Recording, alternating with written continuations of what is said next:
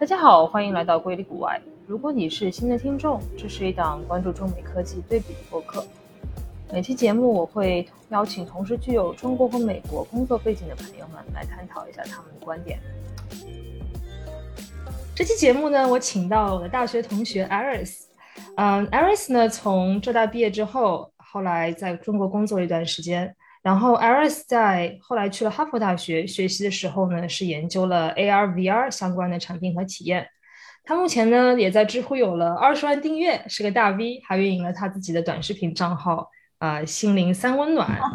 从心理健康聊到装置艺术，又从设计呢聊到时间管理。那今天呢，我想拉来 Iris，想专门聊一聊 AR、VR 它的目前的发展，包括一些有趣的应用，以及它在体验上的一些。呃，前景与技术上的一些发展方向，啊，那我们也请 Iris 做一下自我介绍吧。哦，那非常感谢天宇的邀请，今天也是我人生中第一次做客播客节目，所以是一个，是一个很特别的契机啊。嗯，我是在国内工作了四年，然后在上海有做用户体验设计，然后做交互装置，嗯，今。相当于在国内有一定的经验之后，再来美国读研，然后再在美国继续工作，这样。所以，我们可能在对中美职场的一些感悟上面，也会有一些不同的体验。哎，就今天我其实是因为我故意不去，不想去特别聊元宇宙，然后突然想降维打击一下，就专门就聊一聊非常呃 specific 的 AR VR。呃，哎，想了解一下，你自己家里面或者在你过去几年当中。你有没有用过一些头显呐？或者最近发现有一些比较好玩的游戏或者应用什么的？嗯嗯，比如说试过什么 Horizon 那个 Workroom 之类的，对，有没有一些特别推荐的游戏可以给大家介绍一下或者应用吧？嗯，我个人的第一个 AR VR 设备应该是 HTC Vive，那个就是我在读。啊，当然不包括以前更早在国内，比如说去看一个展看到的那种，嗯，简单的什么 Google Google 那个叫什么 Cardbox 那种啊。对，嗯，我自己第一个用来比较长期的用，还有做创作的是 HTC Vive。我的那个呃，我那个 VR 诗诗歌作品 Perceptible 就是用 HTC Vive 做的。然后中途那个设备还坏了，然后我还换了一阵那你们 Oculus 的那个 Oculus Touch 是吧？是最早的那一期吧，嗯，应该是对。然后那个时候它还是带带线的，然后非常的不方便，然后非常的重，戴在头上，嗯，然后房间里面还要放两个那种 sensor 啊之类的。所以虽然我觉得它当时呃它的 resolution 还可以，但是体验真的非常的笨重。然后我有的时候，特别是我要去 set up 我的那套。装置，然后给别人体验我做的东西的时候，我还得拎一个大箱子，然后把它 放到不同的 场地去，然后那个 set up 又很久，哦天呐，每次都觉得是一个噩梦。嗯，然后后来呃，我在二零一八年吧，二零一八年的暑假的时候，第一次用。呃，微软的那个 Hololens 做做做过一个东西，那是我第一次用 Hololens，然后对 Hololens 那时候的感觉还是挺好的，因为它相比于至少 HTC Vive 来讲轻了很多，然后它又有很好的 voice control，嗯，就是那个声控嘛。然后我当时在 HTC 呃呃在那个嗯 Hololens 里面体验了一个呃叫 Fragment 吧。就是他们一个解谜的一个 app，我觉得还挺有意思的。呃，Microsoft 他们那个 Hololens Studio 自带的吧，出厂自带的一款游戏，只是为了向你展示，呃，怎么样可以用 AR 来做一个好玩的游戏这样子。它是一个 room-based 呃 detective game，就是你在房间里面，然后戴着那个 AR 眼镜扫一下，它会出现那种呃犯罪现场的感觉，然后。嗯，你你会看到一个人出来，然后像一个 FBI agent 一样，然后他会跟你讲一些犯罪的线索，让你扫描整个犯罪现场，跟他一起破案。哎，就是像你讲的，你刚刚讲的那些游戏，包括你从最早最早以前，呃，那个 HTC 那个是吧？就现在感觉 Q Quest Two 像 Oculus 那个，它也是，就感觉它去年也卖的特别好，然后价格也，我就觉得这个价格它可能都不赚钱的那种，二九九，二九九，对吧？我买的好像是二九九，对我现在家里就只剩这一个了。你其他都丢了吗？啊那个 HTC 我就丢了，然后就丢了，因为真的太重了，我后来就把那给扔了。然后那个，呃，我我那个 Hololens 不是自己买的，Hololens 是学校里面当时给他们做项目，他们提供的。然后我后来在公司就在 Mastercard 做 AR VR 的时候，那个他们也有一个 Hololens，都是一代的。那个二代的我好像就从来没有接触过，从来没有机会接触。嗯，Hololens 一般都是给工业界用的，就是因为它比较贵嘛，很少有个人会买一个 Hololens 用来。不知道用来干嘛，一般都是工业界用来提高 productivity 用的。嗯，它就是针对于那些企业级，比如说医学啊，或者是其他的那些那些领域，是吧？医学 training，比如说建筑，有一些人他带上 Hololens 可以帮他在建筑现场勘测，这个挺有用的。就是你就不用拿着尺去量了，它直接就 augment the building information。然后还有还有那种安全生产啊，我觉得它的整个应用场景就是这种 training 或者。嗯，workplace productivity and security。嗯嗯嗯，它现在还是这个方向吗？应该还是。现在现在现在你看一下，就是所有那些就是头显啊，包括 VR 公司，他们针对于企业级和消费级，你目前看下来有什么有趣的一些方向啊？的，现在的 Oculus Quest Two 用的最多的就是 Beat Saber，还有 VR Fitness。VR Fitness，你真的你真的是有在用？就是我有我有好奇，就是我总觉得这个这些东西就是很，就相当于你要么就你朋友在用，但是你你你能够做到总是在用，你这个是怎么怎么发生的？哎，就是我有一个同学哦，他他他之前可能稍微有一点点壮吧，然后他他就每天在那个 Beat Saber 里面玩至少一个小时，然后半年之后他晒出了一张朋友圈截图，就是他。他在 Beat Saber 里面用那个光剑跳舞跳了半年，然后减掉了六十磅吧，可能，然后我们就受到了鼓舞。嗯嗯，天哪，那这个真的是刘畊宏都可以用这个来弄。然后我我就很调皮，就是我后来每次去玩那个 app 的时候，就经常想要去抓到我这个同学，因为因为我们在那个 Oculus 里面不是可以加好友嘛，就是你你你会看到说你这个好友好像三十分钟之前用了 B Saber，你这个好友多少分钟之前怎么样了？嗯，后来。那个 Oculus 里面，它还有一种应用是，好像叫 count count calories 之类的，就你你可以看到你每天在 Oculus 里面燃烧了多少 calorie。对对对，嗯，了解。因为我发现，呃，用的还是会晕眩嘛。就我之前对那个 Workroom 也不太相信，就我觉得在工作场景你已经很头大，你还需要戴个头显让自己更头大。然后我戴上之后，发现它其实还是有用的。就比如说你开会的时候，有时候你能够，你不能就现在用 Zoom 的话，你就举个手。但如果是用头显，你就可以看到对方要，哎，他要的肢体动作表明他要说话了。然后我觉得有一些微表情上还是呃比较有趣的。但是我我还是觉得，虽然 Quest Two 比之前那几代，比如说它更一体化啦，包括它的 onboarding 做得更好了。但总的来说，还是戴在头上，还是有会有晕眩，还挺不方便的。哎，你会感觉到晕眩吗？我会有哎，我戴了大概三四十分钟，我就会有晕眩感。我发现 motion sickness 就是 VR 里面感觉到晕不晕，跟你的体质很有关系。因为我们以前学这个 AR VR 的时候，他们也会提说，之所以你会觉得晕，就是你事实上你的大脑所感知到的。怎么说呢？就是你，你之所以会晕，就是你的大脑好像不能 re reconcile the fact，就是，呃，你在 VR 里面好像看到自己没有动，但是你的大脑的某个部分又告诉你，你其实动了，就是你的内耳，就是又告诉你动了，然后它就好像这两个认知就不能协调了，嗯，所以你就晕了。这个就跟你在坐飞机、坐船、坐车的时候的那种晕其实是差不多的，一个道理。嗯，我觉得可能跟体质有关。哦，天哪，那我这种人就实在体验不到元宇宙了，就被这个世界淘汰的体质。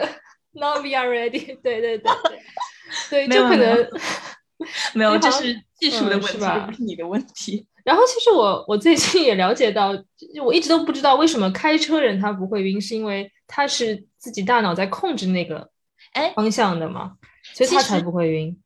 嗯，对对对对对，exactly，就是他在他的控制的动作就告诉自己的大脑说我是在开车的，所以就这就跟他所感受到的认知是完全一致的嘛。嗯，对对对，比如说你在刷手机哦，如果你在刷手机的话，那你就你的注意力就完全集中在手机上面的 content，你就注意不到说自己在移动嘛，对吧？嗯，也也就是说你在刷手机的时候。你就会忽略自己其实在移动这个事实，然后呢，你的内耳又又告诉你说你在动，这个时候你就不能 reconcile，然后就会晕了。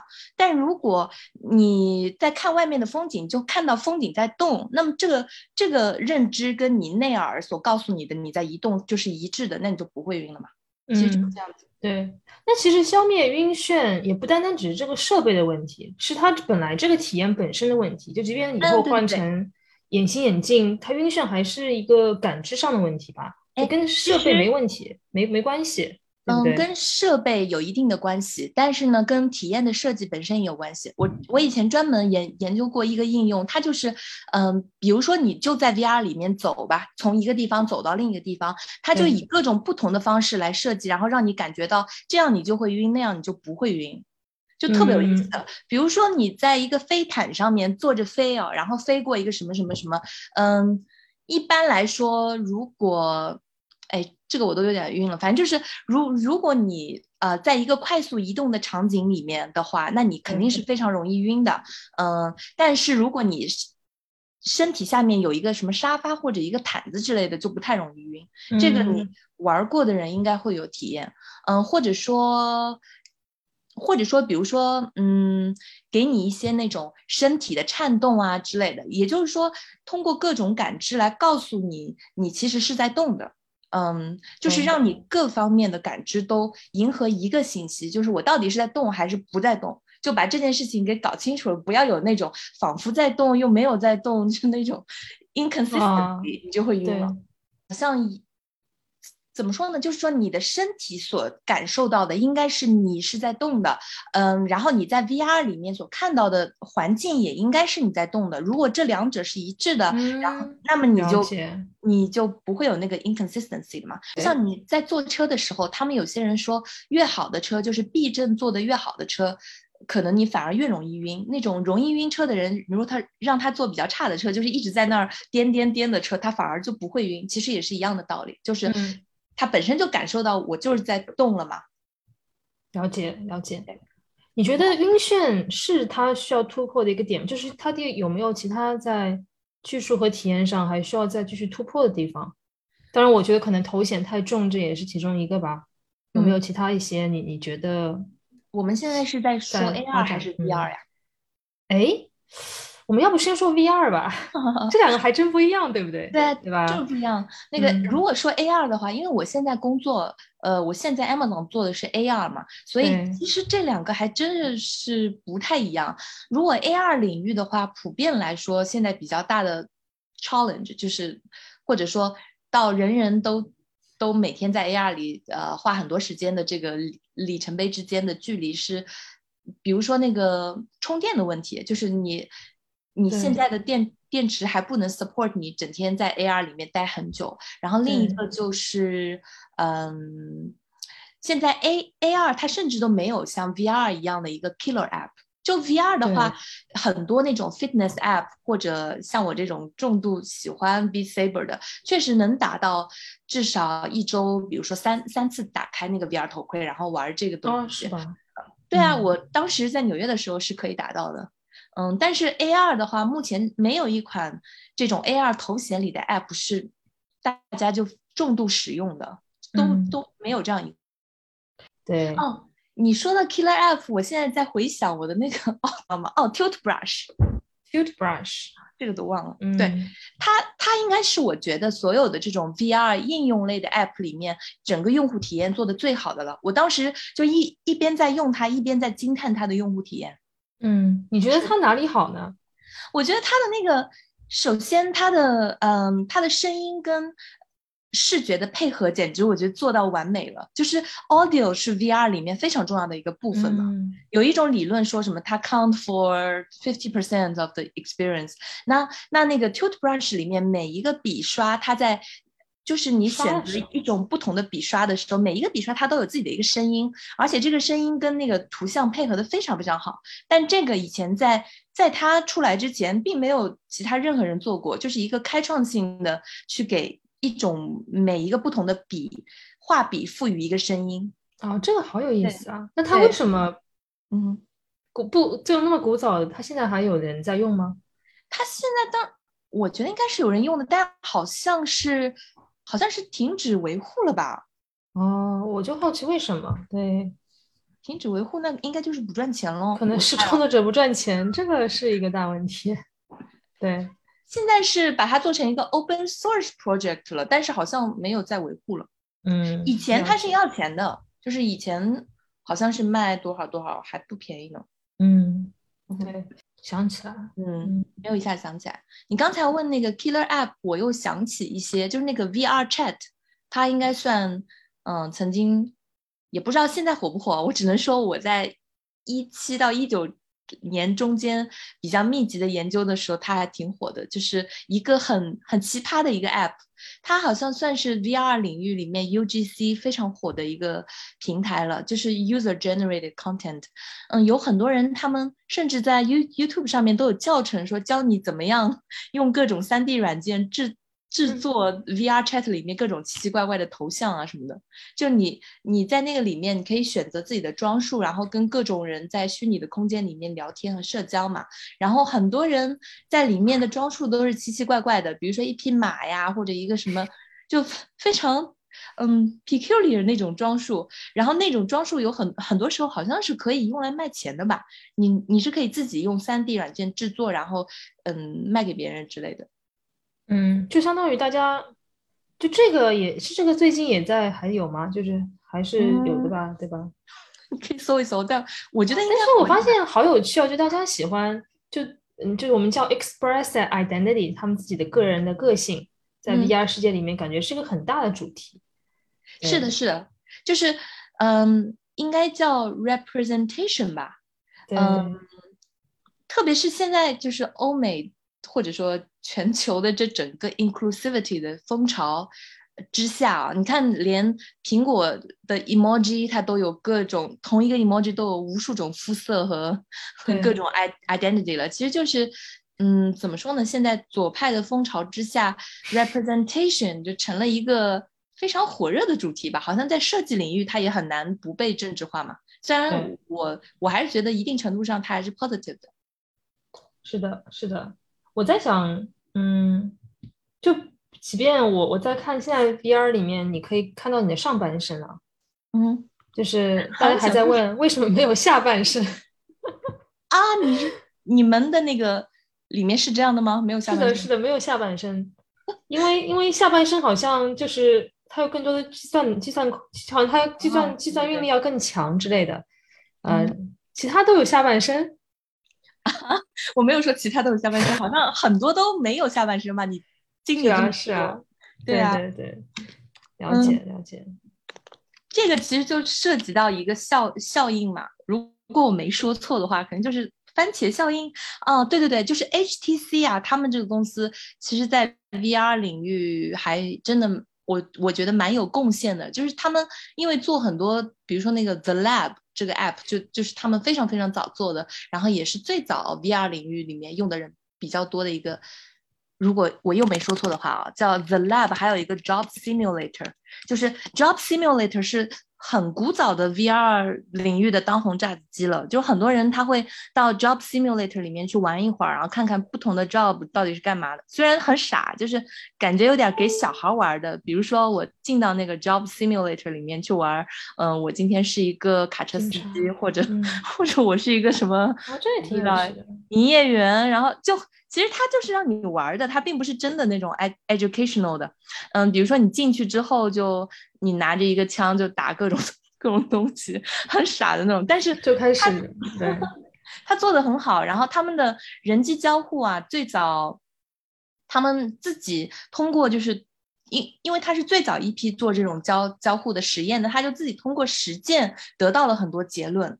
算是那种最早吃螃蟹的这种实践的 UX 研究吧。然后我当时就看了一个文章，好像 HTC 的他们自己的。Blog 里面所记载的他们很多很多的 finding，就比如说，嗯，他们发现，在 VR 里面，只要有个上半身，人们就能脑补出 下下半身的模。样，就这种，嗯，应该这样，in empirical finding 吧，就是他们发现，哎，那为什么一定要 spend the extra computational resource 下半身？就这种特别有意思的，它它里面有什么，就很多这种 empirical finding，嗯，有趣有趣。嗯嗯，现在嗯，我觉得这些呃，现在有还有一个叫做 Rec Room 啊，那个我曾经也用过一阵，但是那个我是真的会晕。哎，为什么？Why？那个是这样的，就是 Rec Room 就是你在里面社交而且玩耍嘛。我一般都是呃，它可以多人模式，但我一般都是进去之后就自己玩。比如说，你可以呃 tour 一圈之后进入到他们那种玩什么。玩打球的，就你可以跟一个人一起打网球。这我我有的时候会在里面打网球，然后就比如说你可以 count down 三十秒，就可以给你 match 一个人跟你一起打球。嗯，还有一个，他他其实很多小细节上面做的还挺好的，比如说，嗯。它应该是我比较早的见到在 VR 里面给你提供录像功能的，就是你那个左手拿起来那个 controller 是一个是一个菜单嘛，然后它好像转一圈还能做成一个摄像机，就可以用摄像机拍我自己在 VR 里面的体验，然后跟别人分享啊。然后它的那个。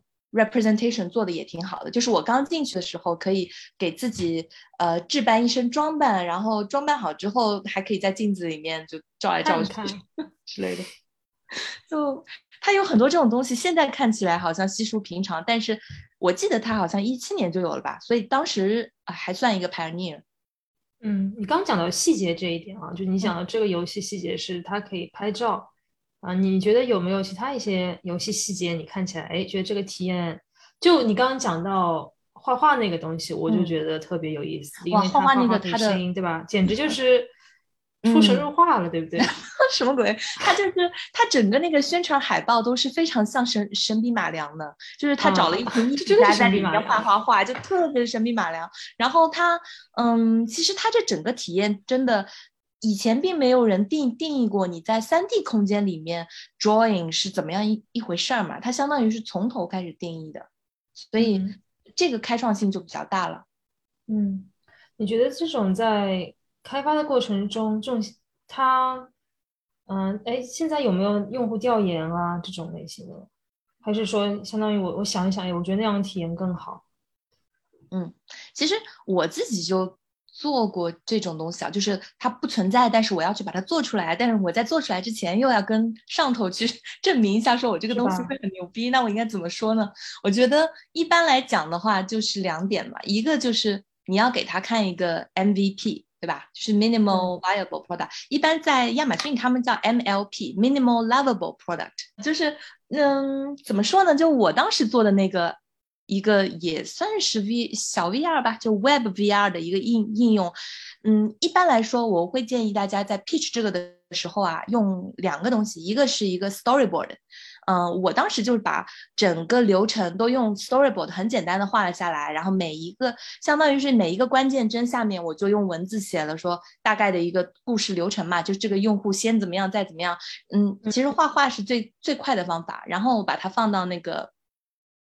嗯，那种 online 呃 whiteboard 那种上面，然后去呃拿到一些同事和上级的反馈，就让他们写在每一帧下面，说觉得这一幕怎么样，那这个故事怎么样？呃，对对对，就把这种 storyboard，然后自己把它呃写写上一些注释和字幕，然后放到这种 online whiteboard 上面去汲取反馈，我觉得这是比较快的方式。还有一个是你把最自己觉得视觉上面最酷的一幕给做出来，就是用一个呃快速的 prototyping 工具。就比如说我的话，我一般如果我想呃 convince 别人说这个 VR 体验视觉上会特别酷，那我自己最常用的方法就是去 Google 那个 Tilt Brush，就是 VR 画画的那个里面用呃用那个 Tilt Brush 把它给画出来，完了以后再加一点呃 After Effect 的特效，就把它做成一个 video，然后就假装我。做出来了会是怎么样？这样，那有了这两个，别人大致就知道那东西做出来会是怎么样了嘛？那我有想一点，因为之前元宇宙的概念提出来之后啊，就有一方声音就觉得，哎，这特别好，对 AR VR，可能它的那个元年开始了。然后另一方声音就觉得，未来真的是元宇宙吗？因为元宇宙感觉是一个相当于一个虚拟的世界，当然它也未必是虚拟的世界。但是如果你要用 VR 和 AR 体验的话，它仍然还是，啊，就是它会 either 是基于现实的一个体验，或者它是完全是一个虚拟的体验。嗯，呃，当然也也看到过有一些 VR 的游戏，它是说你可以通过有一个场景，你可以或者跟你父亲两个同时两个同时开始钓鱼之类的，相当于是接近连接。呃，但是我总觉得这个是心存怀疑，就是它真的，如果真的我们到了元宇宙那个世界了，它。真的是创造了连接呢，还是真的是让我们彼此越来越疏远？嗯，你你这块你这块你有没有想过这个问题？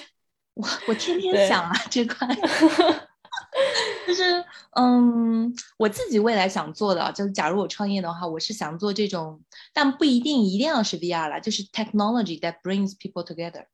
嗯，我目前觉得。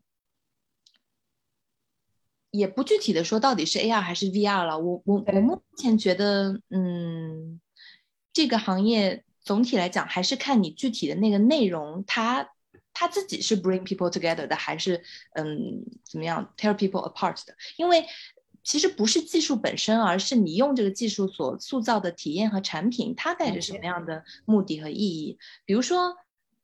然后之前我我以前有去面试过一个公司，特别搞笑，叫做 IMVU 吧，嗯，对，应该就是那个那个公司，现在说不定还活得挺好的呢，因为元宇宙很热。就是当时大概一九年的时候在加州嘛，嗯，面试这个公司，就觉得他们特别扯，就是那个公司当时就说自己是个当红炸子鸡啊，然后说他们的，你知道他们怎么样一款产品吗？就是你进入这个 app 之后呢，就你可以。给自己选择各种装扮，就是你的发型啊、你的衣着，然后你的身材等等等，就把自己给装扮起来。完了以后呢，你还可以选择一间屋子，就是这是我的家，这是我的什么，就是一切都是虚拟的。然后在那个手机上面，这个手机 app 里面，就相当于一个呃 app based 这种。呃，虚虚拟的环境吧，但但最搞笑的是，你在那个 app 里面还有一个朋友圈，就是 就是我在这个 app 里面，在里面发朋友圈，然后发的都是这个虚拟的我，就是比如说虚拟的我在虚拟的家里在干嘛，在在烤烤什么 barbecue，虚拟的我在虚拟的家里面唱卡拉 OK 等等等，这有人用吗？就是我当时觉得这个真的好搞笑啊，就是这边全部都是在虚拟的世界里面过家家，居然都有人用，但问题是。这个 app 当时非常火，然后有很多人用，他们甚至那个盈盈利也很多。我当时就问他说：“你们都是谁在用呀？” 然后他们说：“用我们公司。”啊，这个可能不太友好啊，就说用我们公司的都是美国中部的一些四五十四五十岁的大妈，就是生活非常的空虚，就每天在家里面就是可能打打工啊，然后。到了家里面没什么事情做，然后呢，就在这个 app 上面就把自己都装扮的非常 hot，然后在很炫酷的家里面拍各种朋友圈，然后虚拟社交这样。嗯，然后我当时就很严厉，呃，也不能说很严厉，就我当时就去训斥了他们，我就跟他们的那个老大说，你们这个东西真的就很。我当时提出了你一样的质疑，我说你们就这样把人好像是囚禁在一个虚拟世界里面，给人这种虚拟的满足，你不觉得这样就很很很 evil 吗？然后他们那个人就说了一番让我无言以对的话，他是说，其实吧，我们这个东西你知道吗？他们真的就非常有观察力。那个他们的设计总监跟我说。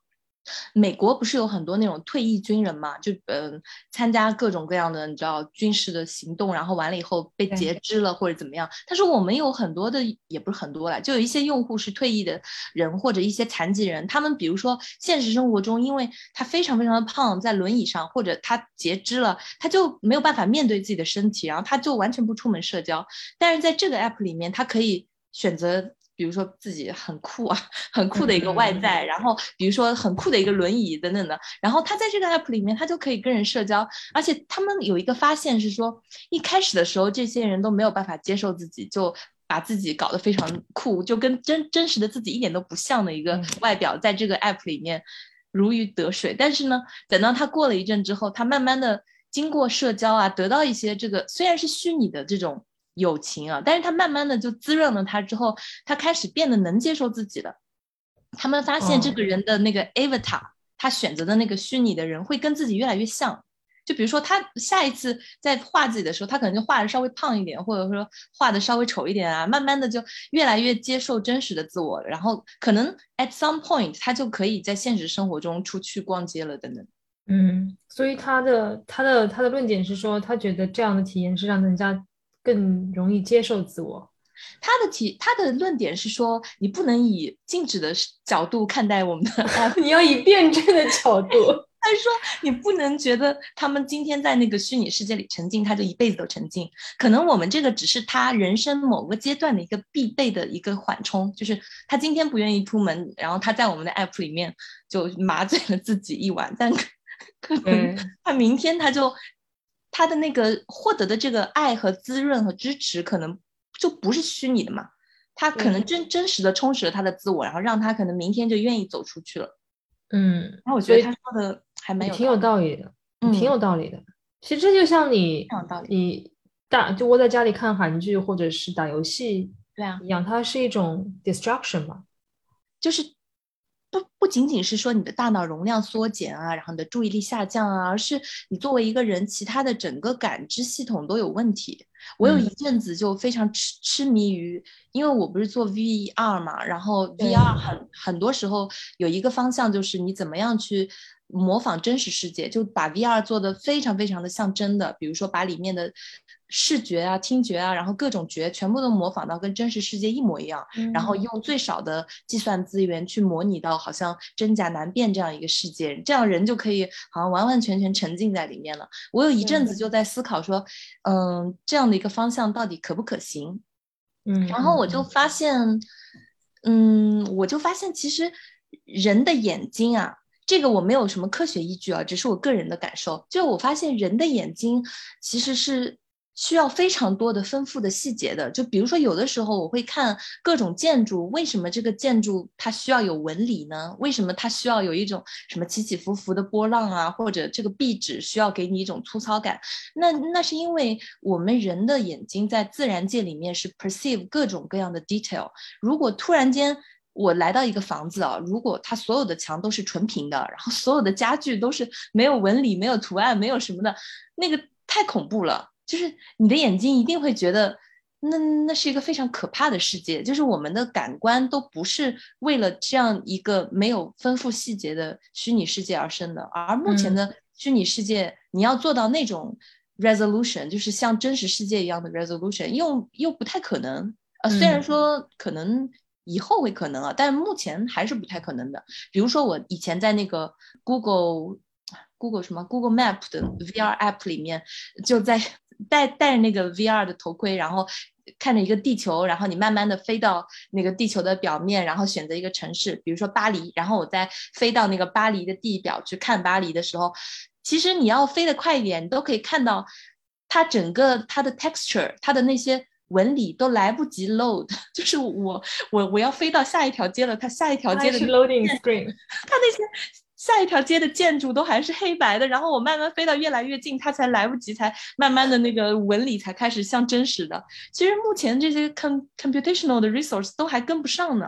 嗯，对，而且其实你说感知世界，你肯定是无感嘛，你既有嗅觉，对吧？对啊，然后你包括进入一个新的地方，它的味道都不一样。比如说你你飞机一飞到纽约，你就闻到那股人流的那种杂乱的味道，被卷入的味道。一飞到那个三藩，就很多房子都有那种木质的味道。对啊，哎呀，我们还是回到你最最后问我的那个问题吧。就是如果说以后做这些 tech base 的东西，就 bring people together 的，呃，我在美国的话，应该会尽量避免那种要用传感器、要用硬件的东西，因为太贵了，而且物流也不好。如果如果在美国做的话，那可能我还真的会用 VR，因为。嗯，这个媒介我也有一定的经验嘛，然后它我觉得还是蛮有表达能力的，就是它非常有表现性，能够让人感感受到很多嗯多维的体验吧。就是你通过二维、三维的媒介，就传统的这些 screen based 的媒介，确实是感觉不到的。比如说，你可以感受到自己在一个空间里面被各种东西所环绕啊。嗯，对，然后甚至是非非线性的一些体验，你也可以感受到，嗯，整个 VR 的 storytelling 它都是非非线性的，就像很多那种叙事方式，比如说环形叙事什么的，如果你真的能绕绕着人进行环形叙事，那不是就更契契合了吗？嗯嗯，我们传统的看到的那种电影的叙事方式啊，它不是也有什么环环形叙事，然后各种奇奇怪怪的叙事吗？但是它的叙事结构跟它在，呃，它的视觉表现其实是不对应的，对吧？就是如果我真的能在 VR 空间里面看到一个环形叙事，那不是很有意思吗？嗯，就是嗯，就是它的视觉呈现跟它的内在故事逻辑之间，如果能有一个巧妙的联系，我觉得会很有意思。嗯，了解。嗯，然后 VR 它本身也是一个 empathy machine，就是以前有很多这种研研究，比如说把人，呃，比比如说我现在让你坐在一个像轮椅一样的，呃椅椅子上面，然后把你放到一个 VR 头盔里面，然后让你看周围的人对你的各种歧视的言语，你就能真的感受到一个嗯坐在轮椅上的人。被歧视的感觉，或者说一个呃 minority 被被偏偏见的感觉等等，就是 VR 它对于克服什么心理障碍，比如说 PTSD 啊，它对于呃培养人的共情能力都非常有用。就是很多那种联合国的什么创意组织，他们都会用三百六十度的 VR video 去做筹款的那种 video，因为你戴上那个，你真的能感觉到那种很贫困的地方的人的处境嘛。所以，我对于用 VR 来做这种 empathy building 的东西蛮感兴趣的，但是怎么样做，然后做，呃，具体做哪哪个群体，这些现在还没有想好，但是可能是我以后会做的一个方向吧。嗯，好嘞。那呃，你觉得如果现在的小朋友们想要进入这个行业的话，有没有一两个账号他们可以关注的，书籍他们可以推荐的呢？我的天呐！就我 我要比较比较那个什么的说，我下半年会出一本关于那个呃元宇宙和用户体验的书啊。虽然大家可能从这个 talk 里面听不出我对这个行业有多深，就蛮深的了。但你这个是还是蛮 Web Three 吧？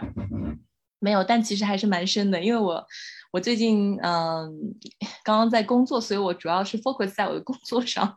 当我捡起我过去那些研研究的笔记，就会。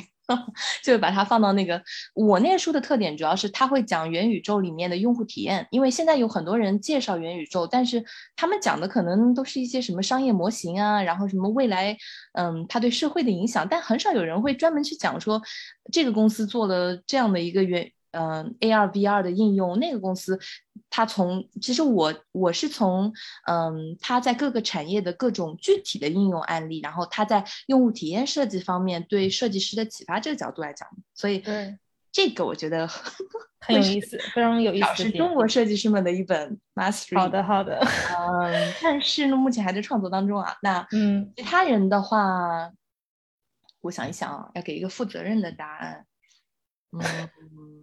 我建议大家，就是如果英文比较好的话，呃，还是 follow 就是这个领域最前沿的公司他们的 blog 吧。就比如说，嗯，Meta，你 AR 的话就是 Niantic，呃，那那个国内的话你们也都懂的，就是就是那个 Pico 和 Pico 和若琪啦。就是这这些公司一般他们的设计团队和工程团队都会有 blog，然后都会分享一些他们最新的一些 learning。然后我觉得。